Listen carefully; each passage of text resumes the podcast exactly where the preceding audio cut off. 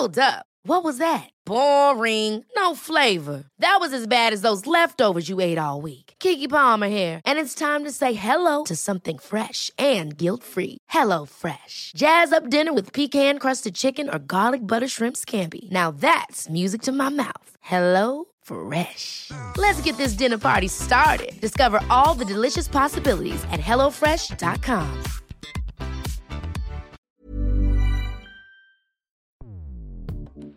Escuchas. Escuchas. Escuchas un podcast de Dixo. Escuchas Fuera de la Caja con Macario Esquetino.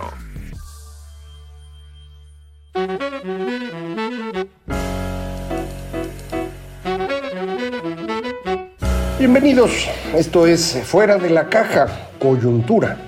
Eh, vamos a platicar hoy acerca de lo que ocurre en eh, la economía mexicana durante el inicio de 2021. Este es el cierre de la eh, primera semana de marzo. Ya me conoce, soy Macario Esquetino. Esta es la versión coyuntura de Fuera de la Caja. En los datos que tenemos hasta el momento, que no son muchos, está empezando apenas el mes de marzo, nos eh, apuntan a una eh, contracción de la economía mexicana al inicio de 2021. Ya habíamos platicado que eh, diciembre prácticamente quedó igual que noviembre en materia de comportamiento de la economía, pero enero ya es una situación más complicada. Lo que tenemos es, es una contracción. esto se puede deducir del comportamiento de distintos indicadores. ya tendremos más información, pero eh, eh, eso es lo que, lo que empezamos a notar con toda claridad. Eh, para el mes de febrero prácticamente no hay datos, pero ya sabemos, por ejemplo, que tuvimos problemas serios con la producción de la industria automotriz, que ha sido el gran motor de las exportaciones, junto con el sector agropecuario, sin, duda. Eh, durante esta recuperación, el crecimiento vino fundamentalmente de exportaciones, fundamentalmente dentro de exportaciones de estas dos cosas, eh, sector agropecuario y también sector automotriz, eh, un poquito otros eh, elementos en manufacturas. Pero eh, durante febrero la industria automotriz tiene una contracción de cerca del 25%, tanto en producción como en exportación de vehículos. revisando los datos de Estados Unidos, de los que tampoco pues, hay todavía claridad para el mes de febrero, todo apunta que sí hay una reducción ligera en términos de ventas de autos, que no sé si tiene que ver con una tendencia más o menos clara desde 2018, cuando empezó a reducirse el número de autos que se venden cada año. Eh, había alcanzado un máximo de 17 millones 200 mil unidades y luego se empezó a bajar. Eh, para 2019 hablábamos de 16 millones 800 mil unidades. Parece que no es mucha diferencia, pero sí lo es. Eh, y en este momento eh, estaríamos eh, hablando de 16 millones 300 mil unidades para el comportamiento de febrero. No es que se vendan en un mes ese, número de autos, sino que elevado al año, eso sería de lo que estaríamos hablando. y apuntaría por ahí de 16 millones y medio de, de vehículos durante 2021, lo cual nos llevaría a que estuviéramos hablando de un comportamiento de la producción en México no muy bueno, mejor que el del año pasado, pero por poquito, ¿eh? no crea usted que, eh, una gran diferencia. Eh, recuerde que el cierre de 2020 fue muy bueno para la industria automotriz, octubre, noviembre, diciembre se produjeron y exportaron muchos autos, pero ya para el inicio de este año las cosas, insisto, van en una dirección distinta. Los otros datos que tenemos ya los habíamos platicado. En enero se cayeron los empleos. Esto es un dato muy importante. En economía informal, de la formal todavía hubo un poco de creación, pero toda ella en eh, empleos temporales, no, no permanentes. Eh, vamos a ver en eh, febrero, en los próximos días sabremos qué pasó con el, empleo en ese mes y empezarán a salir ya datos de la producción, de la industria primero y posteriormente de lo que ocurre con los servicios que parece que tampoco han mejorado. Empiezo a ver cada vez más reportes de presiones inflacionarias en lo que la gente está comprando. ya lo sabíamos, habíamos visto que traíamos un crecimiento en precios, en particular en alimentos. Eh, por ahí del 7% anual, muy distinto al promedio del 3%, eh, pero en estos últimos días eh, ya le empezó a pegar la gasolina a las cosas. Eh, el precio internacional de, del petróleo ha subido bastante, con ello ha subido el de la gasolina y si lo traducimos a pesos, ahora con un tipo de cambio un poquito más caro, pues el asunto se pone peor. Eh, y este último dato creo que es relevante. En esta semana se nos ajustó el tipo de cambio un poco, no es otra vez, no es tanto, pero pues cuando se mueve un peso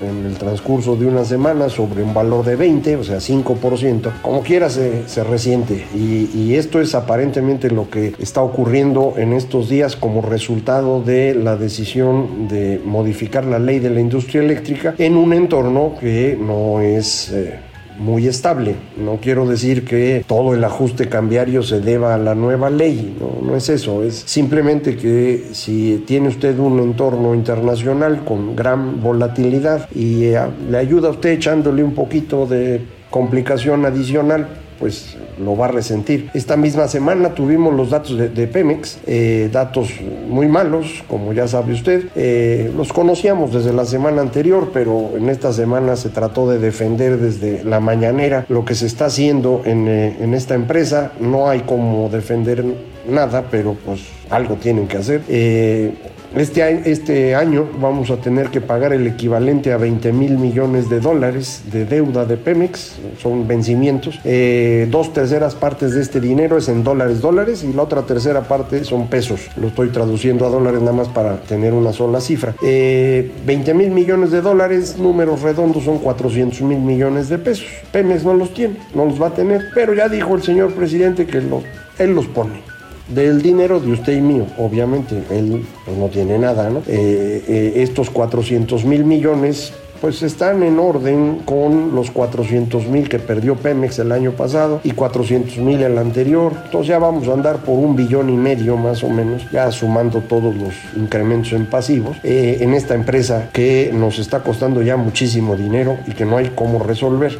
Es imposible que Pemex sea una empresa eficiente si estamos teniendo... Eh, 250 mil trabajadores en ella, 150 mil activos, 100 mil jubilados, pero todos cuestan y cuestan bastante. Eh, de manera que no hay forma de competir con empresas que producen más o menos lo mismo que México con 20 mil. Eh, imposible si adicionalmente le suma usted que las refinerías en México pues no están operando eh, ni al 40% de su capacidad, que a cada ratito eh, se les incendia algo, se les complica la operación, eh, bueno, pues empieza usted a ver que, que, realmente sí, sí se nos está haciendo muy, muy difícil el futuro. Y en lugar de estar tomando decisiones que pudieran mejorar las circunstancias hacia adelante, estamos tomando decisiones que pueden empeorar las cosas. No está en nuestras manos esto es el, el trabajo del, del gobierno, eh, pero desafortunadamente no tenemos cómo meterlos en orden. Ya estaría eh,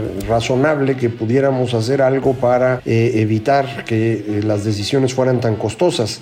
sin embargo, no, no, tenemos herramientas para ello. el Congreso está controlado por el presidente y no hay forma de, de, desde ahí hacer un llamado a que hagan las cosas mejor. Lo podemos hacer en estos medios, los que tenemos la oportunidad de escribir en algún periódico, salir en televisión, lo podemos decir. Eh, no, no parece que eso les importe mucho, puesto que el presidente tiene dos o tres horas diarias de televisión, aló presidente, creo que se llamaba el de, el de Hugo Chávez, ¿no? Eh, pues ahí él va diciendo en su mañanera lo que se le ocurre.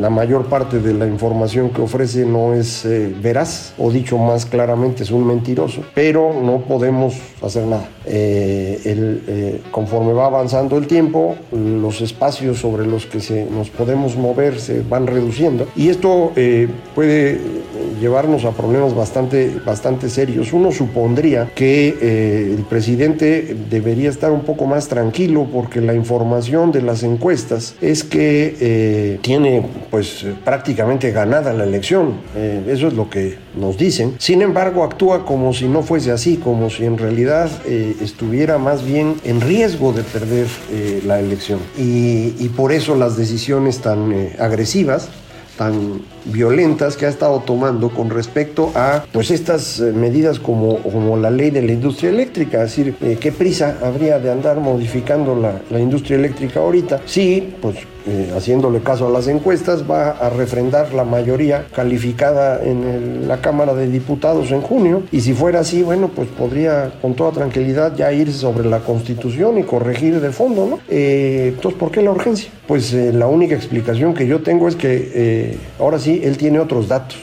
y no está tan claro que vaya a ganar y por eso ha redoblado el ataque a sus opositores, cada vez más agresivo en las eh, mañaneras y tomando medidas como esta ley que, insisto, me parece un exceso, una ley que es inconstitucional a todas luces, eh, que va a tener muchos problemas en, los próximos meses y, que no eh, le beneficia en nada entonces, eh, mm, creo que la suma de las acciones que estamos viendo nos indican eh, cosas que ya sabíamos. El presidente no entiende de estos temas, el presidente es mentiroso, pero además el presidente está nervioso, está preocupado. Eh, esto uno lo podría ver un poquito de forma positiva. Si está nervioso es porque puede ser que no gane. y si no gana en junio, bueno, pues a lo mejor ya podemos empezar a contrapesarlo y con ello empezar a tomar mejores decisiones. Entonces, la expectativa positiva que tendría uno. Si no logramos hacerlo, entonces eh, va a ser ya muy difícil eh, resolver eh,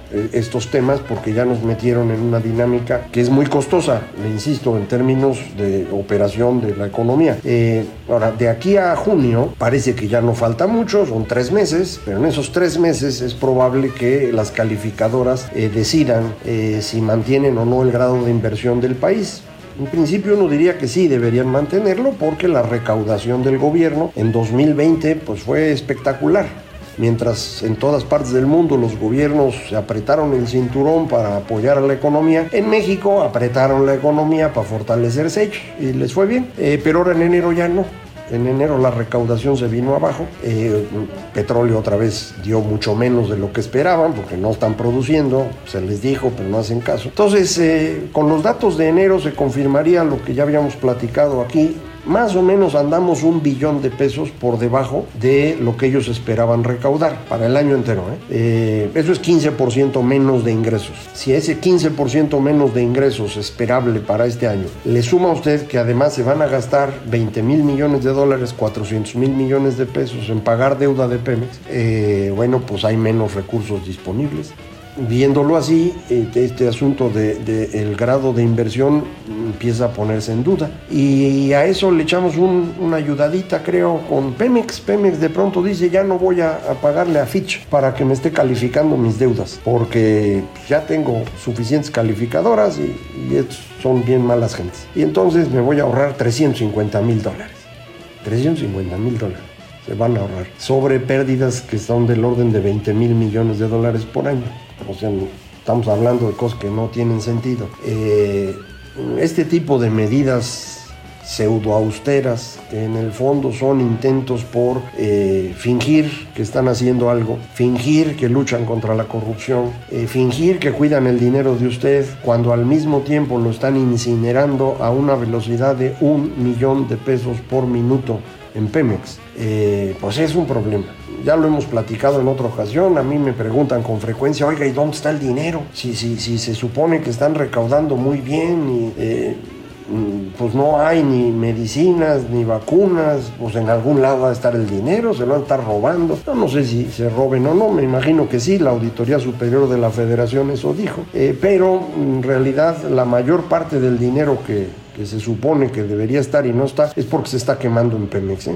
Es decir, ahí estamos tirando el dinero. Eh, dicen que a cambio de, la soberanía, eh, no hay nada soberano en Pemex. Lo único soberano que nos va a dejar Pemex es deuda soberana. Así se llama la deuda del gobierno. Y lo que va a ocurrir con Pemex es que no va a pagar no tiene con qué. El gobierno va a tener que asumir la deuda, así como ya dijo el presidente que va a pagar la de este año, va a pagar toda. Y eso es 11% del PIB. Entonces, de ese tamaño es lo que vamos a tener que pagar entre todos.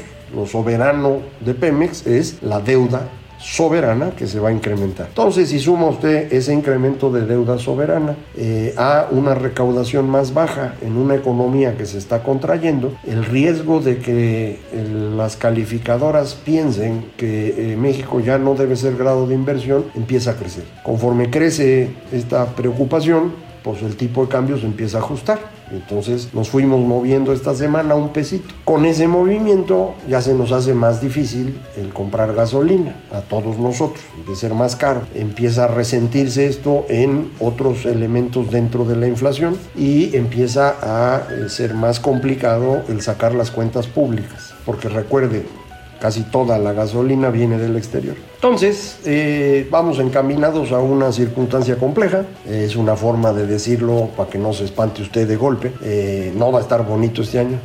Parecía que no iba a estar bueno, pero ahora ya parece que va a estar mal. Eh, esos son los primeros datos que tenemos. Lo vamos a seguir platicando aquí. Recuerde, pues, es la idea por la cual decidimos que cada semana vamos a estar hablando de coyuntura, yo estoy grabando para usted todos los viernes, una vez que junto toda la información de la semana para que usted lo pueda escuchar el lunes en la noche, martes en la mañana, que es cuando sale el, podcast eh, disponible. Eh, y esto nos permita ir siguiendo más o menos lo que está haciendo eh, nuestro gobierno, porque, insisto, sí están resultando extremadamente costosos estos señores, pero no tenemos forma de evitarlo, no hay herramientas legales para hacer nada.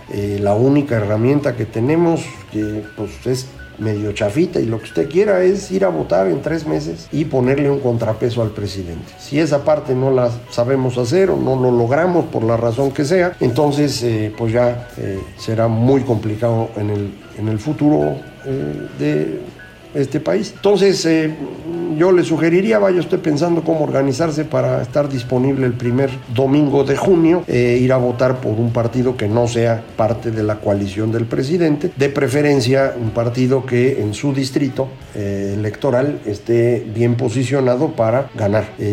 ¿Cuál? Pues el que sea la verdad. Lo que necesitamos es que haya otros que estén compitiendo para que en el pleito entre ellos nosotros podamos sobrevivir. Eh, mucha gente dice es que todos son iguales. Pues no, la verdad no son todos iguales, hay unos peores que otros y ahorita estamos con los peores. Entonces vamos a tratar de equilibrar esto un poco porque de otra manera eh, la situación verdaderamente va a ser muy difícil. Aquí le voy a seguir informando para documentar su pesimismo, para que tenga usted todas las herramientas para tomar una decisión correcta. Eh, muchísimas gracias por escucharme, ya saben, puede comunicarse conmigo muy fácil, me encuentra eh, Macario MX, eh, en Twitter arroba Macario MX, correo electrónico macario arroba macario y la página www.macario.mx. Muchísimas gracias, esto fue Fuera de la Caja.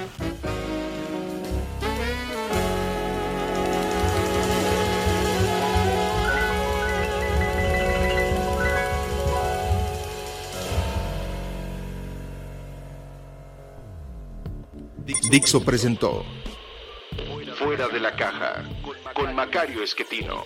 La producción de este podcast corrió a cargo de Verónica Hernández. Coordinación de producción, Verónica Hernández. Dirección General, Dani Sadia.